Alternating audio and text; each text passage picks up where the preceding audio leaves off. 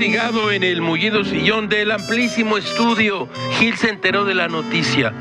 La economía mexicana pierde fuerza y tiende a estancarse. Gamés lo leyó en su periódico El Financiero. Gabriel Lozano, analista de JP Morgan, destaca que los resultados de diciembre no son alentadores y las perspectivas para los primeros meses del año no cambiarán mucho.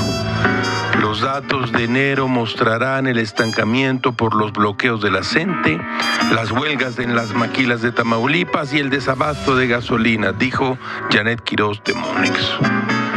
Gil caminó sobre la duela de cedro blanco con el resuello en todo lo alto.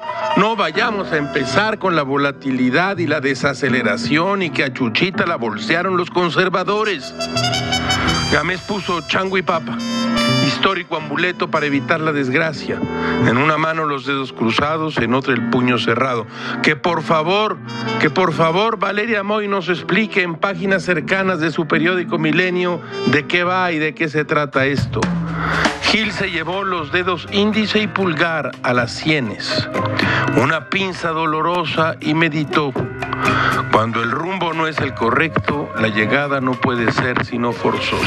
Por cierto, Gil trae en salsa al expresidente Peña. Abandonó toda la propuesta de su sexenio para salvar el pellejo. El burro no anda en miedo tiró la toalla y las reformas que ya empiezan a caer una a una y le hizo la chamba a Líopez Obrador, en fon y en fan. Cuando alguien pacta algo,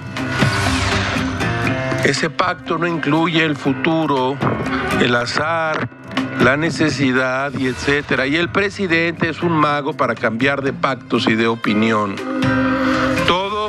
Todo es muy raro, caracho. Como diría Cristina II de reina de Suecia, la ambición suele hacer traidores.